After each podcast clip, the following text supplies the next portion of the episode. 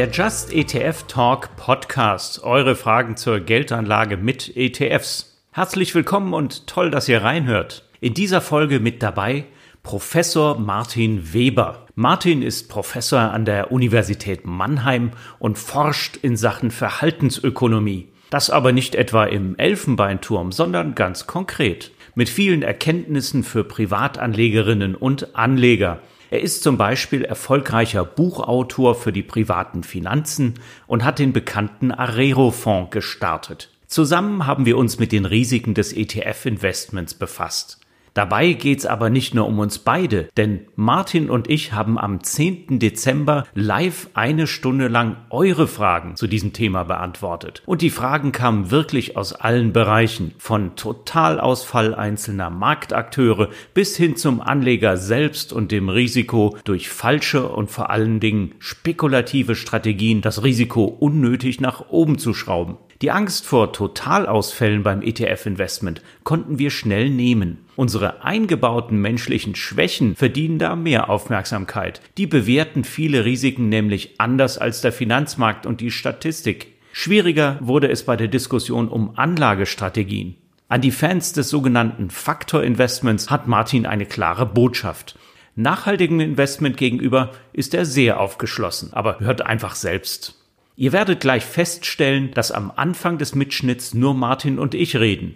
Da sind wir auf Fragen eingegangen, die uns die Teilnehmerinnen und Teilnehmer schon bei der Anmeldung zum Online-Seminar gestellt hatten. Danach haben wir uns den Fragen aus dem Live-Chat gewidmet. Wenn euch also auch eine Frage unter den Nägeln brennt, dann schaut auf der Webseite zu unserem Podcast vorbei und meldet euch für eines der nächsten Live-Events an. Der Just ETF Talk läuft jeden Monat, immer an einem Donnerstagabend um 19 Uhr, jeweils mit mir und einem Gast. Mein Name ist übrigens Jan Altmann. Ich bin ETF-Experte beim Verbraucherportal Just ETF und seit 20 Jahren am ETF-Markt am Start. Jetzt geht's aber direkt weiter mit der Aufzeichnung. Viel Spaß! Willkommen zu unserem neuen Online-Seminar Just ETF Talk. Zur Verstärkung habe ich bei Just ETF Talk immer einen Gast dabei und das ist heute Professor Martin Weber. Er ist Professor an der Uni Mannheim und forscht in Sachen Verhaltensökonomie. Also herzlich willkommen, Martin, in unserer Runde. Möchtest du dich kurz vorstellen? Ja, ich grüße Sie ganz herzlich. Mein Name ist Martin Weber. Ich äh, bin aus Mannheim zugeschaltet, bin schon ganz aufgeregt auf die Fragen und freue mich, wenn wir heute Abend diskutieren dürfen. Vielen Dank, Jan, für die Einladung. Ja, sehr gerne. Vielen Dank. Schön, dass du dabei bist. So, und jetzt legen wir mal los. Was haben denn die Teilnehmer und Teilnehmerinnen denn am meisten interessiert? Was kam denn schon rein bei der Anmeldung? Und da kamen drei Hauptfragen eigentlich auf. Die erste Frage lautete, wie kann ich denn mein Risiko selbst einschätzen beim Investieren? Das ist ja etwas, das hat viel mit Ängstlichkeit zu tun, mit Selbstwahrnehmung, aber natürlich auch der persönlichen Situation, in der ich bin. Martin, du beschäftigst dich doch sicherlich ausführlich mit genau diesen Fragen und ich denke mal, du hast auch in deinem Buch schon etliche Tipps davon verarbeitet. Liege ich da richtig? Ja, du liegst richtig und sogar noch extrem richtig. Vor 30 Jahren muss man als Professor so eine große Schrift schreiben. Habilitation heißt die. Und äh, da habe ich mich mit Risikoentscheidungskalkülen in der Finanzierungstheorie schon beschäftigt. Und kann man sagen, seit 30 Jahren nichts dazugelernt, aber ich finde es immer noch eine spannende Sache. Ich erzähle mal ein bisschen was dazu. Ne? Du kannst ja gerne, ja, gerne. Unter, unterbrechen. Es gibt da zwei Aspekte. Das einerseits, wie soll man das Risiko wahrnehmen? Das heißt, was sagt eigentlich die Finanzwirtschaft dazu? Und dann, was passiert tatsächlich? Und das ist das Problem, dass das auseinanderfällt. Man soll das eigentlich wahrnehmen durch die sogenannte Volatilität, die Schwankungen der Kurse, die Schwankungen der Fonds. Das kann man messen. Es gibt eine Vola von 12, das ist gut, Es gibt eine Vola von 20, das ist schlecht, aber natürlich sagt uns das wenig und wir haben auch eine andere Wahrnehmung. Und wahrnehmen tun wir Risiko so als Verlust, als Aufregung, als Nichtwissen, also ganz andere Aspekte. Und das ist die Herausforderung, das in Einklang zu bringen. Also das bedeutet, die Finanzindustrie misst das Risiko einer Kapitalanlage ganz anders, als wir das eigentlich in unserem täglichen Dasein empfinden? Wir empfinden das auch ein bisschen, wie die Finanzindustrie das macht. Die Finanzindustrie hat eine klare Definition. Das ist ganz toll. Da kann man oft nachgucken, wenn Sie auf die Key Information Investor Documents gehen. Das heißt, bei jedem Fonds dabei, bei jedem ETF dabei, kann man sehen, wie hoch das Risiko gemessen als Volatilität ist. Das ist eine Zahl. Das ist eine Definition, die sogar vom Gesetzgeber von Brüssel vorgegeben wird. Aber dann halten wir uns natürlich intuitiv nicht dran. Die Schwankung ist zwar schon ein Teil, aber schlimm ist, wenn ich was verlieren kann, sehr viel. Das heißt, wenn extreme Ausfälle sind, das sind Risiken, die kommen verhaltenswissenschaftlich in meiner Wahrnehmung noch dazu. Jetzt sagen wir kurz mal was zum Thema Volatilität für alle, die vielleicht nicht so viel damit anfangen können hier. Wir reden dann auch kurz immer in der Finanzindustrie von der Vola und dann kommt da hinten eine Zahl raus. Was bedeutet die eigentlich und wie wird die ermittelt? Also die Volatilität wird gemessen als durchschnittliche Schwankung. Ist ein ganz normales statistisches Maß. Also wie viel schwankt mein ETF im Durchschnitt? Und das sagt dann diese Zahl aus. Und das kann man zum Beispiel auch ins Verhältnis zur Rendite in der Vergangenheit setzen. dann weiß man, wie viel Risiko musste ich eingehen, um eine bestimmte Rendite zu erzielen. Aber ganz wichtig ist erstens, ich muss es für einen bestimmten Zeitraum feststellen. Und zweitens, der Zeitraum lag in der Vergangenheit. Martin, was ist denn passiert, wenn ich, sagen wir mal, für das letzte Jahr, für 2019, die Volatilität für einen weltweiten Aktienindex gemessen hätte? Da kommt jetzt der Professor in mir durch. Äh, da muss man sagen, das hast du falsch gemacht. Also du hast es natürlich nicht falsch gerechnet, aber man soll aus der Vergangenheit, wenn man schon von der Vergangenheit in die Zukunft äh, denkt, dann soll man nicht kurze Zeiträume in der Vergangenheit nehmen. Das heißt, wenn ich die Rendite nehme in einem Jahr beispielsweise, dann kann es ja ohne weiteres sein, dass die Rendite im letzten Jahr negativ war. Das ist aber natürlich keine Vorhersage für die Zukunft. Deswegen ist es sinnvoll, das ist jetzt wirklich der erhobene Professor des, äh, der erhobene Professor des Fingers, nein, der erhobene Finger des Professors. Es ist immer sinnvoll, dass man wirklich langfristige, wenn man solche Daten macht, zurückgeht. Fünf Jahre, zehn Jahre, 20 Jahre. Und das Faszinierende ist ja, dass wir auch die Daten haben. Es sind eine wenigen Umgebungen, wo man in der Wissenschaft solche Daten hat. Zum Beispiel für den amerikanischen Aktienmarkt haben sie Daten bis 1920 zurück, also über 90 Jahre.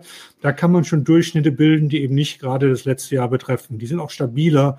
Und damit kann man was anfangen und vielleicht auch denken, vielleicht wird es in der Zukunft zu sein, aber mit einem gewissen besseren Verständnis. Also den Fehler habe ich natürlich absichtlich gemacht, um dann korrigiert zu werden. Ja. Denn, denn 2019 war tatsächlich die, ja. ja. da war die Volatilität nämlich ausgesprochen gering. Und äh, in 2020 äh, ist die Volatilität dann kräftig nach oben geschossen.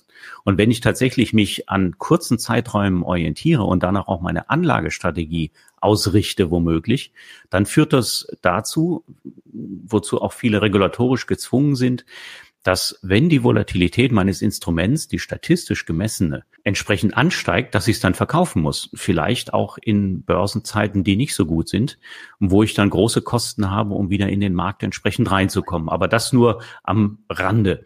Also wie kann ich, ja bitte sehr, hake ein.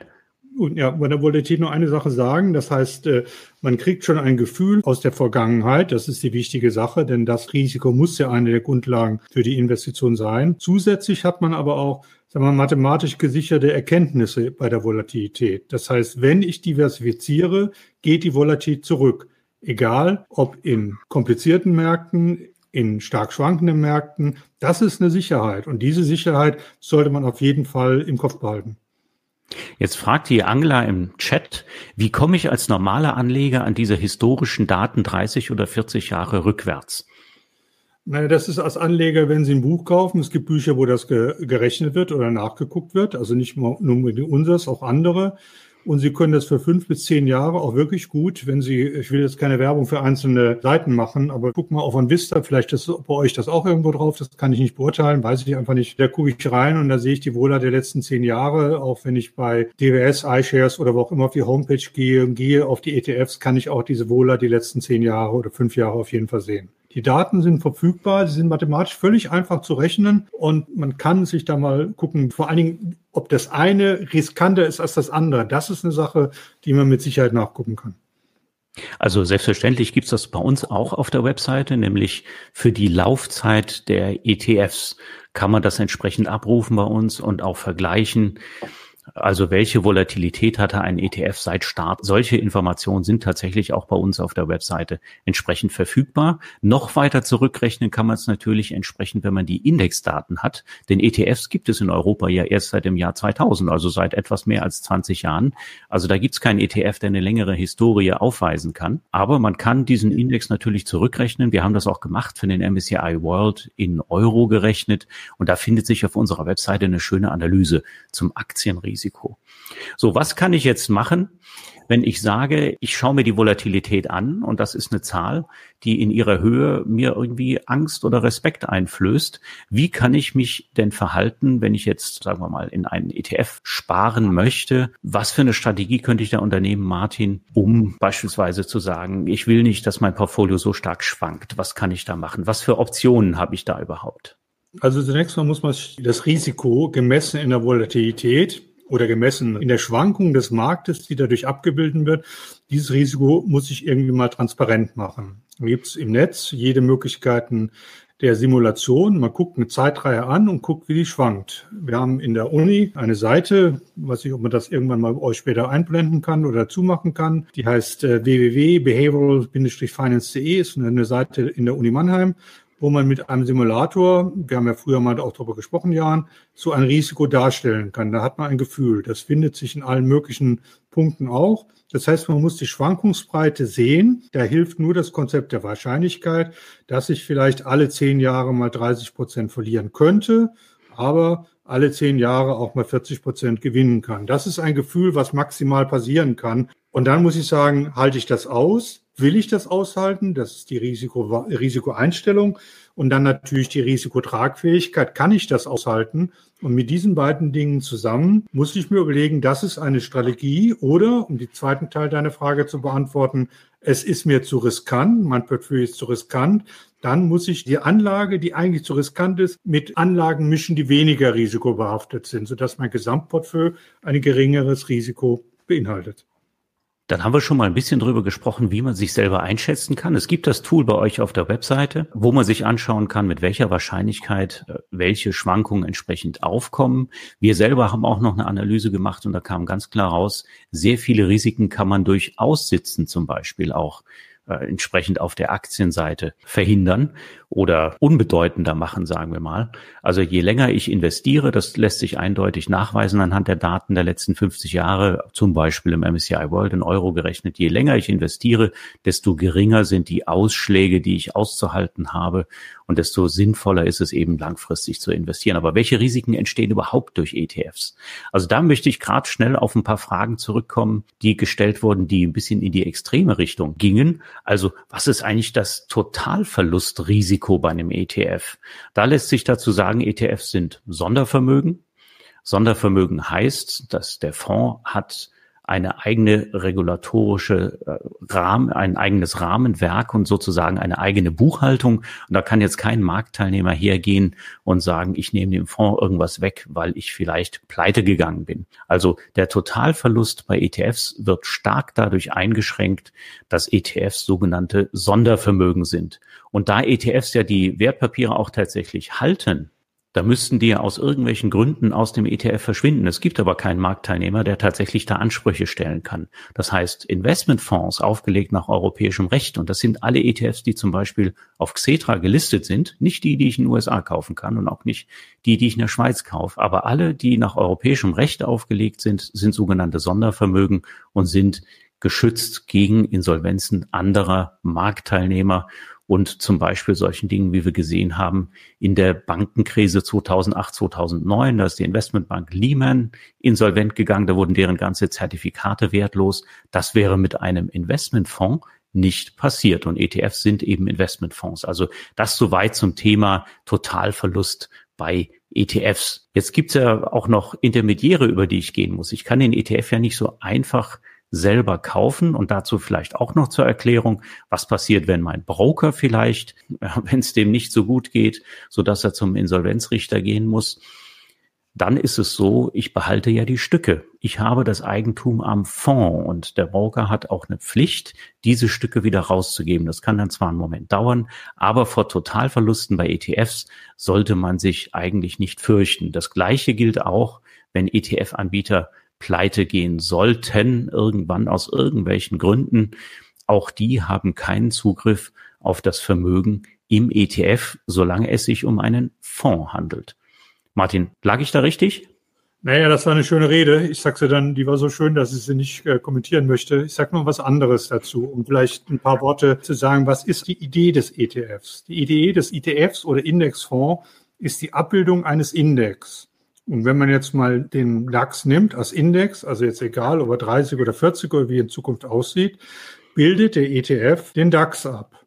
Das heißt, die Frage ist, wann hat der DAX einen Totalverlust? Das ist ja die grundlegende Frage, außer irgendwelche technischen Dinge. Wann hat der DAX einen Totalverlust? Antwort, wenn die ganze deutsche Wirtschaft einen Wert von Null hat, die durch den DAX abgebildet wird. Da müssen Sie sich selbst überlegen, wie wahrscheinlich ist das, dass die 30 oder bald 40 größten Unternehmen in Deutschland alle pleite geht und die Konkursgröße Null ist. Also so unmöglich, dass diese Idee des Totalverlusts, die bei Leuten manchmal an der Börse hinten dran ist, einfach falsch ist. Ein Unternehmen kann mal pleite gehen, die gesamte deutsche Wirtschaft nicht. Und wenn ich mal MSCI oder sonst was nehme, also so breit diversifizierte internationale Fonds, dass die ganze Welt pleite geht, da muss ich dann doch mit Asterix und Obelix sagen, da ist die Gefahr, dass der Himmel uns auf den Kopf fällt, größer. Und das sollte einen eigentlich beruhigen. Also das Thema Totalverlust hätten wir damit quasi abgehandelt. Aber ohne Zweifel haben natürlich ETFs entsprechende Risiken und die Risiken kommen durch den Markt, den der ETF entsprechend abbildet. Da Martin hat es eben schon erklärt, ein ETF, ein weltweit streuender, bildet die Weltwirtschaft ab. Es ist zwar total unwahrscheinlich, dass so ein ETF tatsächlich pleite gehen sollte, also dass er total an Wert verlieren sollte, weil dann die gesamte Weltwirtschaft an Wert verliert, aber natürlich Teile dieses ETFs, die verursachen mir unter Umständen eben auch ein gewisses Unwohlsein. Das fängt zum Beispiel, und da kamen sehr viele Fragen im Vorfeld mit dem Währungsrisiko an, Martin. Also woraus besteht denn jetzt eigentlich das Währungsrisiko eines ETFs? Professor beantwortet ja Fragen, die nicht gestellt sind. Und deswegen fangen wir nochmal mit einer Reiteration an. Es ist ja fantastisch, wenn man so Beispiele in der Vergangenheit sieht. Der eine oder andere erinnert sich noch an Wirecard. Das war natürlich in allen großen Fonds drin. Und zwar normal, weil es im DAX war. Hat es die Entwicklung des ETF auf den DAX groß beeinflusst? Praktisch nicht, weil andere gestiegen sind. Das ist die Chance dieser breiten Diversifikation. Die Frage ist, was für andere Risiken drin sind. Und äh, Jan fragte ja, auch basierend auf Ihren Ideen, was ist denn mit dem Währungsrisiko?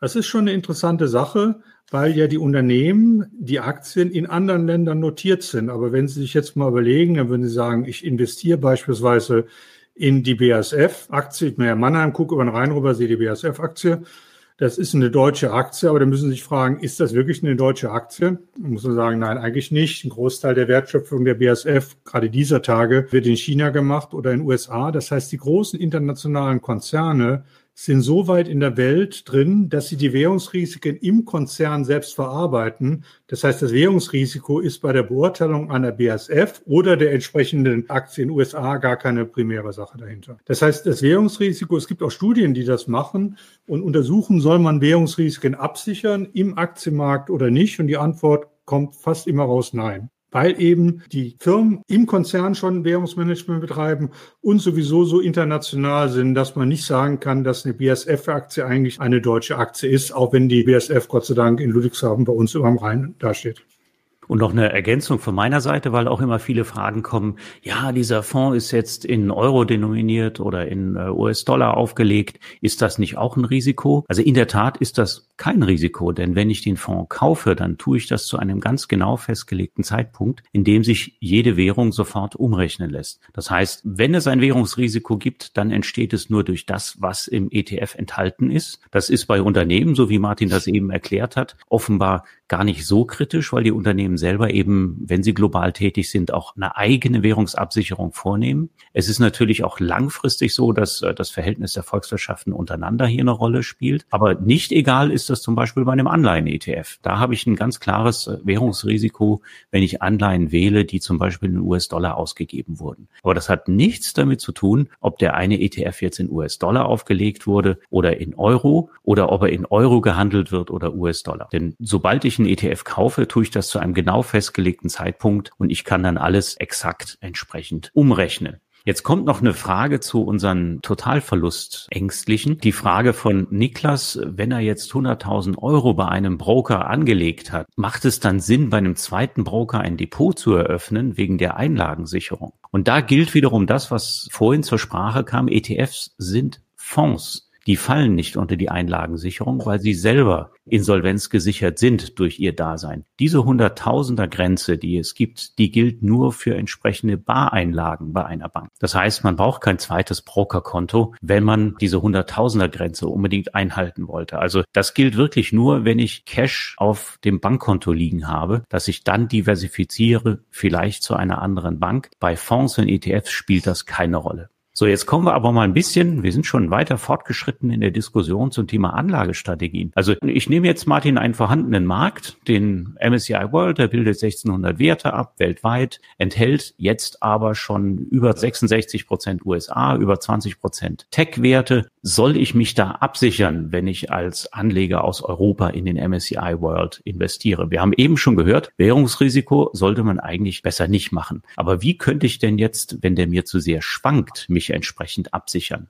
Naja, erstens muss man sagen, der MSCI World ist ja ein ein Teilindex eines Weltindex. Man muss da genau hingucken. Da steht bei vielen Sachen so ein kleines AC dabei. Und das ist eigentlich der richtige. MSCI World All Country. All Country heißt eben, Emerging Markets sind dabei. Und wenn Sie nur MSCI World nehmen, sind eben die Emerging Markets nicht dabei. Und die USA ist übergewichtet. Und, und einmal zu sagen, was wir bei Arero machen, wir gehen eben bewusst auch in Emerging Markets rein. Wir gewichten die Länder nach Bruttoinlandsprodukt, um die Wirtschaftskraft abzubilden um zumindest diesen sagen wir, Herausforderungen, ich würde sagen Fehler, Ungleichheit beim MSCI wegzunehmen.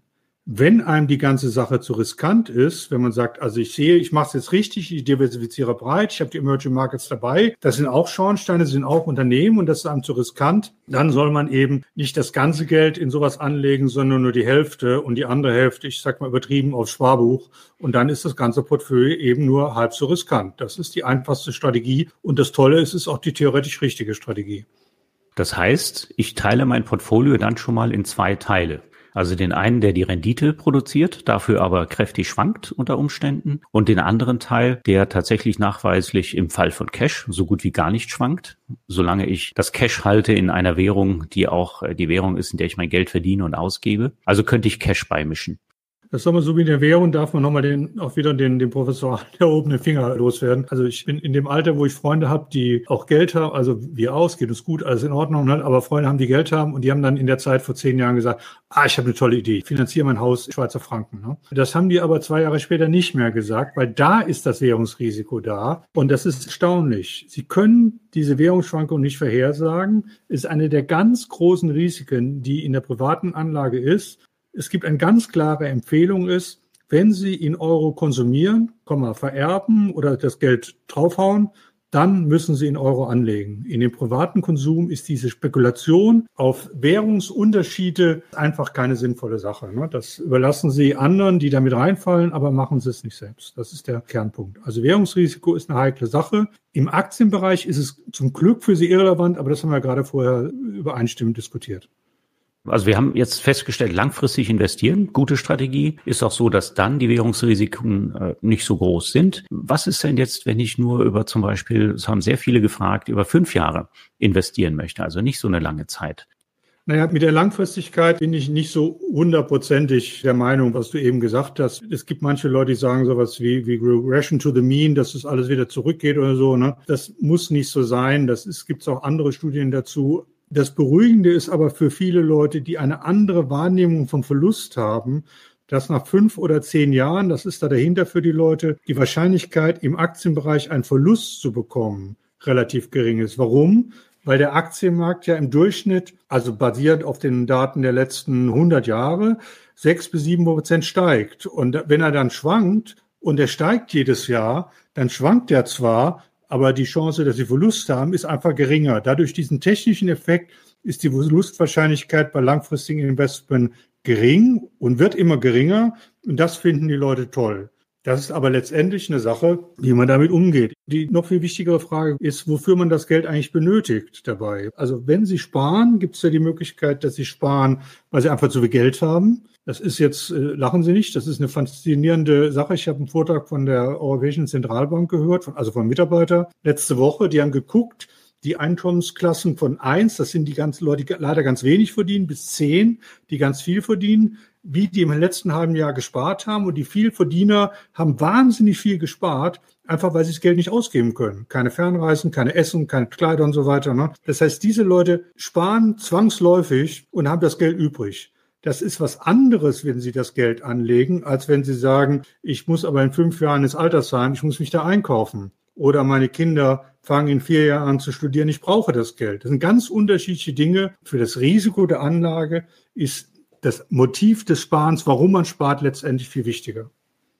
Also wenn ich nicht in der glücklichen Lage bin, dass ich so viel Geld anspare, ich hoffe, viele Gäste von uns sind natürlich auch in dieser Lage, das wünsche ich uns allen, aber durchschnittlich haben die meisten Leute eben auch gewisse Zwänge und einen Grund, warum sie ansparen, nämlich weil sie das Geld unbedingt später brauchen. Wie kann ich jetzt dieses Risiko, dass es mir dann zum Zeitpunkt, wenn ich das Geld brauche, den Markt verhagelt, wie kann ich dieses Risiko ein bisschen ausschließen? Da haben wir schon gesagt, man kann eben Cash beimischen, zum Beispiel zur Hälfte, das halbiert dann das Risiko. Ich kann aber auch zum Beispiel Anleihen beimischen. Warum sollte sollte ich denn Anleihen nehmen in einem Niedrigzinsumfeld? Das ist auch eine Frage, die sehr häufig kam, Martin. Naja, ob Sie Anleihen oder Cash nehmen, ist fast egal. Bei Anleihen ist es eben so, wo man eben gucken muss, ist generell die Frage, welche Art von Assetklassen packe ich in mein Portfolio rein? Und die Esse-Klasse Aktien ist eine. Man kann auch weitergehen, vielleicht die unterschiedlichen Regionen. Die Esse-Klasse Anleihen ist eine andere. Und die Esse-Klasse, ich lasse mal Gold weg und Rohstoffe allgemein ist eine, eine weitere Anlageklasse und Immobilien auch. Und alle diese Klassen muss man betrachten und muss sein Portfolio optimal aus diesen Klassen zusammenzustellen, weil es kann sein, wenn die eine hochgeht, die Rendite hoch ist, im einen und die andere runtergeht, vernichten sie damit Risiko. Und dafür, wir haben es mal durchgerechnet in den letzten Jahren, dafür ist die Anlageklasse Anleihen, obwohl die Rendite gering ist, immer noch gut, weil sie eben das Risiko des Aktienteils des Portfolios verringert. Jetzt muss ich den Professor aber trotzdem mal fragen, was ist denn optimal? Es gibt eine wichtige Sache, das ist eine so schöne Vorlage, dass ich mich erstmal darüber freuen muss, ist, dass man sagt, es gibt eine Sache, die ex ante, das heißt, bevor die Unsicherheit fertig ist, also am Anfang der, der Anlage optimal ist. Aber fairerweise muss man sagen, ob man damit im Nachhinein immer recht hat, ist eine andere Sache. Das heißt, man kann beim Anlegen, das ist die große Schwierigkeit, eine ex ante optimale Entscheidung zu fällen, die nachher vielleicht auch falsch sein kann. Also, Beispiel. Es war sicherlich vor drei Jahren, sah es vielleicht toll aus, ex ante in Wirecard zu investieren. Ex post brauchen wir nicht drüber zu reden. Das heißt, die Frage, die du stellst, ist natürlich richtig gestellt. Was ist ex ante optimal? Und da muss man sagen, wenn man die Berechnung guckt, ein Großteil Aktien, weniger Teil Anleihen und vielleicht ein bisschen Rohstoffe. Immobilien sind eine andere Sache, die sind einfach komplexer, weil man dann teilweise selbst drin wohnt und so weiter. Das heißt, die Streuung mit einem Schwergewicht auf Aktien sind auf jeden Fall das, was man heute in der Wissenschaft als sinnvolles Portfolio darstellt. Jetzt wird immer der Eindruck erweckt, als könnte man da tatsächlich ein Optimum empfehlen. Also zum Beispiel der Maximilian fragt, der ist noch ganz am Anfang, der ist 18 Jahre alt und hat noch lange Zeit zum Investieren, gehe ich mal davon aus. Andere Teilnehmer sagen, sie sind schon Rentner und ich habe nicht mehr so lange, wo ich jetzt tatsächlich eine echte Ansparphase machen kann. Ich brauche das Geld irgendwann. Wie sieht das denn aus? Kann ich denn wirklich sagen, also für den Maximilian, da nehme ich jetzt eine 89 zu 11 Aufteilung aus äh, Aktien und Renten, weil sich das aus der Vergangenheit so ergibt. Es gibt viele, die das so ausrechnen. Oder für den Gerald nehme ich jetzt eine Aufteilung aus 51 zu 49. Das hat ja eine Menge mit Prognosen zu tun, beziehungsweise ich ermittle was aus der Vergangenheit und treffe dann die Prognose, dass das in der Zukunft auch zutrifft. Wie weit kann ich denn hier mit Erfahrungswerten agieren, Martin? Was du gerade wunderbar beschrieben hast, ist in der Wissenschaft wird das als, also Wissenschaft, wir haben dieselben Daten wie die Praxis, nur mehr Zeit damit umzugehen, wird das als Asset Allocation Puzzle bezeichnet. Also eigentlich sollte es so sein, dass das riskante Portfolio, das heißt die Zusammensetzung der Assetklassen, Aktien, Renten und Rohstoffe, vielleicht Immobilien, für den 18-Jährigen identisch ist wie für den 68-Jährigen. Der einzige Unterschied sollte sein, welchen Teil meines Portfolios ich in dieses Riskante investiere. Das heißt, für den 18-Jährigen ist es so, dass ich ein optimal in Anführungsstrichen, weil wir wissen nicht genau, ob 60, 50 oder 70 Aktien sein soll, sagen wir 60, dass wir ein optimales Portfolio bilden. Und dann ist die Frage, legst du dein ganzes Geld da an? Da muss man heute den Leuten die Empfehlung geben, natürlich bezüglich der Risikoeinstellung alles in Ordnung, aber tendenziell viel, weil man muss ja gucken, was ist denn das Vermögen des 18-Jährigen? Das Vermögen des 18-Jährigen ist seine Anlage, aber auch sein sogenanntes Humankapital, das heißt die zukünftigen Gehälter, die er bekommt, die sind aber ganz anders als der Aktienmarkt und die sind viel mehr als das am Aktienmarkt. Das heißt, man kann sagen, das Risiko der Anlage ist im Verhältnis zu dem anderen so vernachlässigbar, dass man ruhig voll in das Aktienmarktrisiko reingehen kann. Nehmen wir den Rentner oder die Rentnerin mit 68, 69, da ist auch die Frage wieder, letztendlich, was ich eben gesagt habe, wofür braucht man das Geld? Wenn man es konsumieren will, muss man weniger riskant anlegen.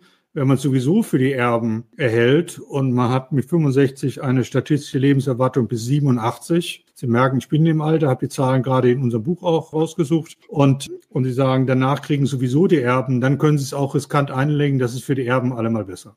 Wenn Sie allerdings ins Pflegeheim wollen, dann sollten Sie ein bisschen vorsichtig sein, dass Sie nicht nur in den Kellergeschoss kommen, sondern auch auf die Belletage. Jetzt stellen sich viele Teilnehmer aber auch die Frage, gerade in den Fragen, die reinkamen, auch im Vorfeld, ich kann ja aus ETFs prima ein Portfolio bilden. Und das Portfolio kann dann eben aus Aktien bestehen, das kann aus Anleihen bestehen. Jede Anlageklasse für sich hat so ihre Bedeutung. Das kann auch aus Rohstoffen oder eben aus äh, Edelmetallen zusätzlich bestehen. Wie handhabt das eigentlich normalerweise die Fondsindustrie? Also wenn ich nicht selber investiere und beraten werde, so kenne ich das, dann warnt mich ein Berater, wenn ich einen Emerging Market ETF kaufe oder ich darf ihn unter Umständen gar nicht kaufen, weil der eben sehr stark schwankt.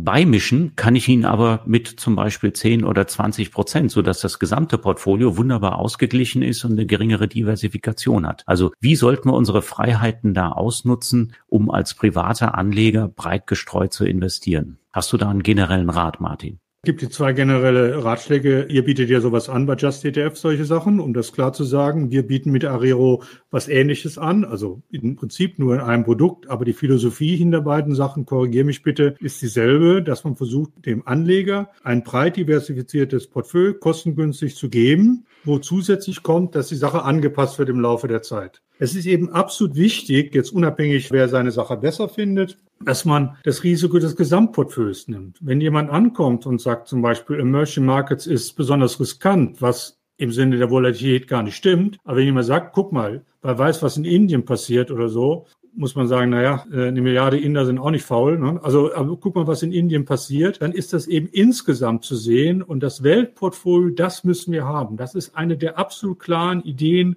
Praktisch jeder, den ich kenne, macht das. Mal auf die eine oder andere Weise. Aber jeder ist so breit diversifiziert. Und natürlich ist ein Einzelelement vielleicht riskant, aber das Portfolio an sich müssen Sie betrachten. Das ist die Kernsache. Also das vermerken wir uns hier mal ganz, ganz deutlich. Also ich brauche, um mit Risiken auf dem Aktienmarkt zum Beispiel umzugehen, am besten ein Portfolio, in dem ich was Risikoarmes beimische. Aber ich kann mit ETFs eben auch noch andere risikoreichere Anlageklassen beimischen. Das kann gut klappen, wie viele Anleger jetzt beim Gold jüngst erfahren haben. Das kann äh, nicht so toll sein, wie das bei Rohstoffen seit vielen Jahren der Fall ist. Aber auf jeden Fall handelt es sich eben um eine Diversifikation. Und jetzt kommen ganz viele Fragen gerade, ganz hartnäckig immer. Zum Beispiel vom Matthias oder von Stefan oder von Erik. Brauchen wir nicht sowas wie ein Small Cap ETF unbedingt noch in unserem Portfolio oder Faktoren ETFs? Eine wunderbare Frage, weil also ich muss wirklich sagen, sagen, Sie müssten wirklich unser Buch lesen. Das ist jetzt nicht, wir verdienen an dem Buch so, also ist schon in Ordnung. Ich will jetzt nicht jammern, aber ich glaube, ich verdiene am Buch 50 Cent oder so in der Größenordnung. Ich glaube, Vorsteuern. Also es ist wirklich nicht meine Verdienstmöglichkeit, dass ich Ihnen empfehle, lesen Sie es. Lesen Sie es. Jetzt habe ich es oft genug gesagt, weil da werden die Sachen beantwortet. Wir haben das jetzt zu mehreren geschrieben und die Leute, die, das, die diese Sachen kennen sich wirklich aus. Diese Faktoren gab es mal. Die Faktoren sind teilweise nicht da. Zum Beispiel der Value-Faktor ist in den letzten Jahren nicht da, der Small-Cap-Faktor ist verschwunden, der Momentum-Faktor ist extrem riskant. Das heißt, ich persönlich kenne die Literatur und lege trotzdem mein Geld nicht so an. Ich könnte es ja. Ne? Das ist ja nicht so, dass ich kenne die Studien, ich kenne auch die Leute zum Teil, die die gemacht haben. Und es ist einfach so, Sie müssen beim Anlegen eine andere Strategie haben. Es geht nicht beim Anlegen darum, statt sieben, siebeneinhalb Prozent Rendite zu haben, sondern es geht darum, mit einer vernünftigen Verzinsung, einem vernünftigen Risiko, Ihr Geld in 10, 20 Jahren mit einem vernünftigen Ertrag zurückzubekommen. Wenn Sie anfangen, rumzuoptimieren, spielen Sie in dem Markt gegen Leute, die in aller Regel besser sind. Das heißt, bleiben Sie bescheiden und demütig und machen Sie eine vernünftige, allgemein akzeptierte Strategie. Andere können die Faktoren auch, Hedgefonds können das auch und verdienen damit auch nicht mehr Geld. Also das soweit zum Thema Faktoren. Das beantwortet vielleicht auch die Frage zu Gerald zum Momentum-ETF, der ja in der Vergangenheit sagenhafte Renditen gebracht hat. Da würde ich gerne was sagen. Also da muss ich wirklich, da bin ich völlig begeistert. Äh, ich war der, nicht zum Angeben, sehr egal. Ich war als Professor in Kiel, war ich in den USA auf einer Tagung, habe das ursprüngliche Paper von Jagedish Titman gehört, die das Momentum-Paper in den USA bekannt gemacht haben, bevor das überhaupt veröffentlicht wurde. Bin dann nach Deutschland gekommen, wir haben das nachgemacht und äh, also die Studien und haben dann in Deutschland gefunden, dass der Momentum Momentum-Effekt auch wirklich Überrenditen hat. Und ich habe auch äh, Fonds, also größere Institutionen beraten in dem Momentum-Effekt. Und das Tolle ist, es hat eine ganze Zeit lang geklappt, aber es klappt nicht immer. Die Momentum-Strategie hat die besondere Eigenschaft, dass sie ein sogenanntes Momentum-Risiko hat, das unabhängig von dem normalen Marktrisiko ist. Wenn Sie mal die Momentum-Strategie gucken, wir machen das in der Vorlesung immer, bevor wir zu begeistert von der Momentum-Strategie werden, ist es so, dass im März 2009 die Momentum-Strategie ungefähr mehr als 30 Prozent verloren hat. Oder 40 sogar in der Größenordnung. Das heißt, in einem Monat war ein Drittel des Gelds weg. Und dann sagen, naja, das kann ja mal passieren. Im April war nochmal ein Drittel des Gelds weg. Das heißt, diese Momentum-Strategie hat das Risiko, dass sie sogenannte Momentum-Crashes dabei hat, die zwar selten sind, aber wenn sie kommen, ist die Hälfte des Geldes weg. Nun kann man sagen, dann geht die Forschung weiter, hat man gesagt, ja, aber kann ich diese Momentum Crashes nicht vorhersagen? Naja, das kann man auch letztendlich nicht. Das ist so, Sie können nicht über Wasser laufen. Sie haben Risiken dabei. Und wenn Sie höhere Renditen haben, beim Momentum, herzlichen Glückwunsch. Solange der März und der April 2009 nicht dabei waren oder in Zukunft dabei sein werden, ist alles gut. Bloß wenn, ist über die Hälfte des Gelds weg. So, jetzt haben wir viel über Faktoren gesprochen und äh, Momentum gehört ja auch zur Faktordiskussion. Also vielleicht nicht empfehlenswert oder zumindest nicht systematisch erklärbar, warum das gut sein sollte. Viele Anlegerinnen und Anleger bei uns hier aus dem Chat fragen aber auch danach, was ist denn mit den ganzen Tech-ETFs, die jetzt kommen oder Branchen-ETFs? Muss ich die nicht in meinem Portfolio haben, sonst verpasse ich was? Und die andere Hälfte sagt, was ist denn mit dem MSCI World? Der besteht ja schon zu 22 Prozent aus äh, entsprechenden Tech-Werten. Ist das nicht zu viel? Was ist denn hierzu zu sagen vor dem Hintergrund des passiven Investierens, Martin? Also das Wort passives Investieren gibt's ja eigentlich nicht. Als Wort ist natürlich gibt's ja, aber passives Investieren ist natürlich immer eine aktive Maßnahme. Ob Sie jetzt in den MSCI investieren oder in den MSCI World, ist eine aktive Entscheidung. Wie der MSCI sich im Laufe der Zeit ändert, ist auch eine regelbasierte Entscheidung. Und wenn Sie mal den Dow Jones angucken, der ursprünglich Reizwerte hatte, da ist von damals seit Beginn, glaube ich, nur noch ein einziger Wert dabei. Ne? Das heißt, es sind da auch aktive Entscheidungen dabei. Und wenn man jetzt sagt, ich will die Frage nach der Tech-Wert, um diese, diese zu beantworten, das ist ja jetzt nun wieder wirklich eine Wette, eine Zusatzwette. Das ist für mich schon nicht mehr passives Investieren. Für mich ist passives Investieren breit gestreut, die Märkte abzubilden und ich weiß gar nicht, warum man der Meinung sein sollte, dass Tech-Werte besser sind. Ich meine, das Beispiel ist, bin ein bisschen älter, also noch älter als das Bild von, von Herrn Altmann, den man da sieht. Altmann, ja, genau. Sie können sich vielleicht noch an die, an die Solar oder wir beide können uns noch an die Solaraktien erinnern, die vor zehn Jahren oder irgendwas, das war das heißeste überhaupt. Ne? Jeder sagte, Solarenergie ist wichtig. Kann ich in einen Solarindex investieren oder an Solarindex gab es damals nicht Solarfonds investieren? Natürlich. Nur war der Preis so hoch, dass es sich nicht mehr gelohnt hat wenn Sie, sobald was gut ist, wird das in der Bewertung abgebildet. Und das ist genau das, wo dann die Rendite zu gering ist. Deswegen waren ja gerade die, die dieser Value-Aktien, das sind ja Aktien, die gerade relativ gering bewertet war zu ihrem Buchwert. Die waren ja in der Vergangenheit ganz gut, genau im Gegensatz zum Tech. Und das Beruhigende, wenn Sie MSCI All Country nehmen, haben Sie 2600 Pi mal Daumen Unternehmen, die dabei sind. Und wenn Sie es dann noch wie wir Bruttoinlandsprodukt gewichtet machen, decken Sie das ab. Und wenn Sie meinen, dass Sie auf irgendwas spekulieren müssen, dann kaufen Sie sich noch eine Aktie dazu oder ein paar. Also das war äh, sehr deutlich zum Thema passives äh, versus aktives Investieren und beantwortet sicherlich eine Menge Fragen, die jetzt hier auch im Chat aufkommen. Jetzt komme ich nochmal auf ein Thema zurück. Ein Wort, ein Name, der schon zweimal gefallen ist hier bisher in der Diskussion, nämlich Wirecard. Also Wirecard ist für uns ETF-Investoren ja maximal als Indexbestandteil erreichbar gewesen. Aber auch das hätte vermieden werden können, wenn man tatsächlich eine Strategie gehabt hätte, die Aspekte der Unternehmensführung berücksichtigt, nämlich mit dem Fachwort Governance bezeichnet. Da äh, hat Wirecard schon über längere Jahre nicht besonders gut abgeschnitten. Und wäre ich also in Wirecard investiert gewesen, Hätte ich Wirecard im Fokus gehabt, dann hätte ich gleich gemerkt, nein, da kann ich nicht reingehen, wenn ich eine sogenannte ESG oder SRI-Strategie verfolgt hätte. Kommen wir doch vielleicht mal dazu. Ist das vielleicht eine Möglichkeit? Und da kamen auch viele Fragen von Ihnen, zum Beispiel vom Christoph. Ist das eine Möglichkeit, um vielleicht die Nachhaltigkeit im Portfolio sicherzustellen und das Risiko des Portfolios damit zu senken. Also ich mache es langfristiger investierbar, habe vielleicht Unternehmen, die selber gar keine so großen Risiken, Ausfallrisiken bleiben. Ist das eine Möglichkeit? Also ESG, also Environment Social Governance, ist eine faszinierende Sache, gerade wenn man es auch von dem politischen Hintergrund dieser, dieses Green Finance der EU sieht. Äh, man macht sehr viel der Richtung. Wir haben uns deswegen bei Arero entschlossen, auch ein Arero nachhaltig zu machen und äh, deswegen auch zu ESG was sagen kann.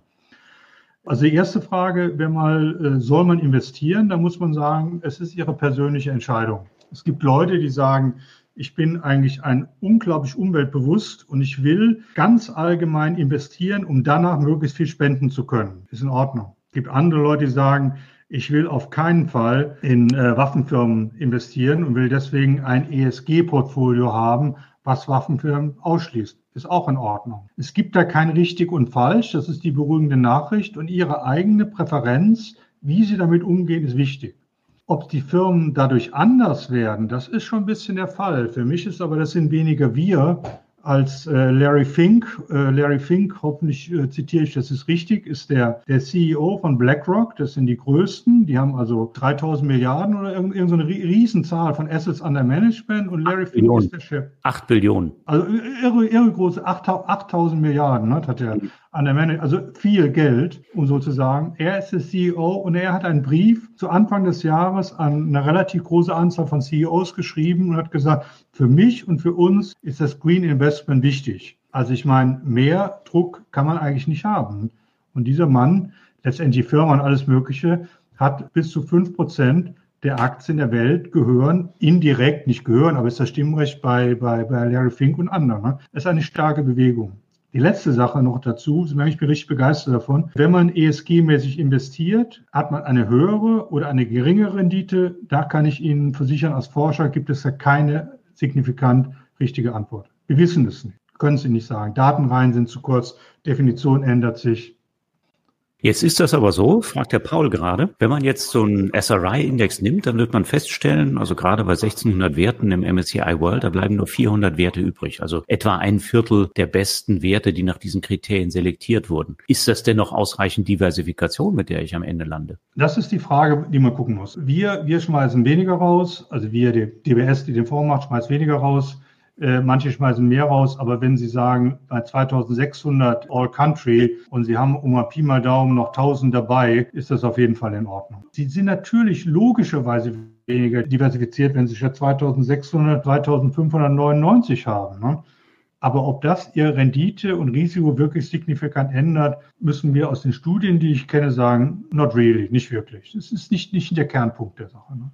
Also zum Thema Nachhaltigkeit vielleicht noch eine Ergänzung von meiner Seite. Also wir werden auch immer gefragt, soll ich das machen? Soll ich das vielleicht in Anteilen auch machen? Und wir haben eben zwei Dinge festgestellt. Viele Anlegerinnen und Anleger, die wollen erstmal mit nachhaltigen Energien Überrenditen erzielen.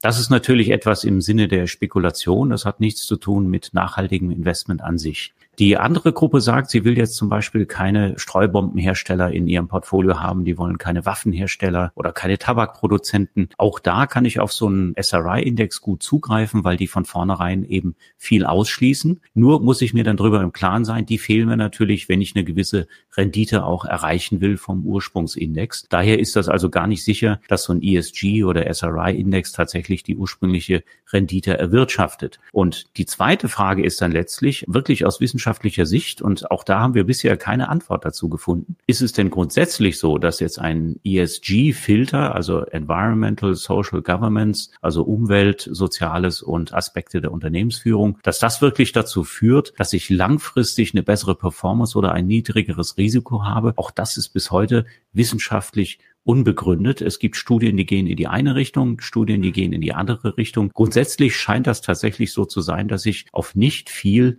entsprechend verzichten muss, wenn ich da mit einer SRI-Strategie investiere. Und je strenger das ist, muss ich mir aber auch darüber im Klaren sein, die Nachteile, die, die ich dafür möglicherweise in Kauf nehme, da muss ich streng unterteilen, mache ich das aus Investmentgesichtspunkten oder mache ich das, weil gewisse Unternehmen in dem Index nicht meinen Normen entsprechen, denen ich folge. Also diese Unterscheidung ist vielleicht wichtig, wenn man das will, wenn man überzeugt ist, wenn man sagt, äh, ich bin gegen den Klimawandel, ich will, dass da aktiv was dagegen getan wird, ich will keine Atomenergie oder keine fossilen äh, CO2-Produzenten in meinem Investment drin haben, ich will auch keine Tabakindustrie, dann ist das eine gute Idee, wirklich auf so einen strengen SRI-Index zu gehen. Und den weniger strengen, der kostet dann auch deutlich weniger Geld, den kann ich vielleicht nutzen, um Extremrisiken zu vermeiden. Stichwort Wirecard oder auch so ein Unternehmen in Brasilien. Der Dammbruch war ja vor anderthalb Jahren in der Diskussion bei Wale in Brasilien, wo viele Menschen gestorben sind.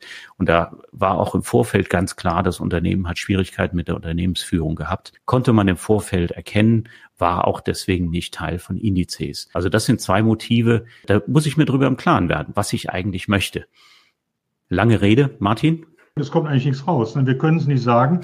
Und das ist ja auch gewissermaßen beruhigend. Es gibt jede Masse von Argumenten. Sie können auch sagen, ich will, will dabei sein, auch bei den Schlechten, um über mein Stimmrecht in der Hauptversammlung was zu machen. Das ist ein, ist ein wichtiges Argument. Sie können es nicht sagen. Das Beruhigende ist, es ist Gott sei Dank ein bisschen Geschmackssache. Ist eine spannende Sache. Es wird sich auch ändern. Also ich kann mal ein Beispiel, zwei Beispiele sagen, damit Sie sehen, dass es eigentlich noch komplexer ist, wenn man länger drüber nachdenkt. Ähm, die Frage ist VW ein, ein bezüglich ESG gutes oder schlechtes Unternehmen? Und da gucken Sie eine Ratingagentur rein. Lass mal den Namen jetzt weg. Da kommt raus, dass VW schlecht ist. Warum? Naja, dieser Skandal Corporate Governance ist auch nicht so, so berühmt. Und im anderen kommt VW wunderbar raus. Warum? Weil sie unheimlich viel in E-Autos investieren. Die nächste Sache ist, ich will drei Beispiele nennen, dann höre ich damit auf. Die nächste Sache ist, die EU versucht gerade eine gemeinsame Taxonomie zu machen, haben natürlich das Problem, dass sie Atomkraft, das finden die Franzosen gut, wir finden es schlecht. Wie hat man sich geeinigt? Kohle ist schlecht, bei den anderen denken wir noch nach. Und die nächste Sache, um das zu sagen, ist, wie wir versuchen, aufs Glatteis zu führen. Nestle, Nestle, Nestle, das sind die Leute, die den Kindern in Afrika das Wasser wegnehmen, sagen manche Leute. Und da habe ich gerade mal bei einer Tagung mitgemacht, wo dann einer von Nestle da war und auch überzeugend wirklich erzählt hat, dass die in den USA die beste Pizza herstellen mit dem wenigsten Zucker und dann mehr zur Volksgesundheit beitragen, als wir überhaupt uns erträumen können. Ne? Die helfen wirklich signifikant Millionen von Amerikanern durch bessere Pizza. Okay, kaufen wir jetzt Nestle? Es ist die spannende Frage, sich damit auseinanderzusetzen. Das ist schon fast ein Grund, dabei zu sein bei der Sache. Haben wir auch viele Informationen übrigens auf der Webseite zu diesem Thema. Wir haben uns da auch tief reingehängt, haben uns angeschaut, welcher Index funktioniert eigentlich wie. Tatsächlich ist das so, da gibt es einen, im Augenblick jedenfalls, einen ziemlichen Wildwuchs an Indizes in die man investieren kann mit ETFs. Das liegt daran, dass viele Großinvestoren Anforderungen haben, die dann die Indexanbieter umsetzen und die dann als Produkt, als ETF letztlich erscheinen. Für private Anleger besonders interessant, wenn ihr eine strenge Auslegung haben wollt von Nachhaltigkeitskriterien, wenn ihr viele Ausschlüsse haben wollt, dann achtet auf das Kürzel SRI im Index. Die MSCI SRI Indizes, die enthalten nur die 25 besten, sind aber nach Branchen einigermaßen so austariert wie der Ursprungsindex und sind daher also in Rendite und Risiko dem auch ziemlich ähnlich. Kostet ein bisschen mehr, aber durch die Konkurrenz, die es jetzt gibt, und es gibt in Europa enorm viele ETFs auf nachhaltige Investmentstrategien, sind die tatsächlich auch im Preis gefallen. Kann man zum Beispiel bei uns jetzt auch mit dem Strategieplaner äh, entsprechend abrufen. Guckt mal auf der Webseite bei uns unter Strategieplaner, gibt es eine nachhaltige Strategie. MSCI World SRI oder MSCI Emerging Markets SRI kombiniert, kann man alles entsprechend machen. Oder man geht eben auf die anderen, aber da muss man sich informieren, da muss man das Thema auch eben verstanden haben. Dann lass mich wenigstens bei uns über Arero was sagen. Da haben wir eben auch eine nachhaltige Variante gemacht, um genau aus den Überlegungen die Wahl zu haben. Aber es ist eben so, dass wir doch die Kosten bei beiden gleich halten. Ich sehe nicht ein, warum ein ETF nachhaltig, der auch nicht viel mehr an Informationen braucht, äh, teurer werden kann. Also das haben wir in beiden Sachen gleich gemacht. Wir haben zwei Bücher geschrieben. Das eine vor zwölf Jahren, das können Sie kostenlos haben, ist auf unserer Webseite runterladbar, fertig aus. Andere, das ist jetzt seit einem halben Jahr neu, das muss man kaufen. Das dauert noch Jahre, bis es so alt ist, dass es kostenlos wird. Ich wollte noch kurz was sagen zum Thema Nachhaltigkeit und eurer Arero-Variante, die ihr jetzt äh, gestartet habt. Also es gibt jetzt eine nachhaltige Variante des Arero-Fonds, dessen Initiator ja der Martin Weber auch ist.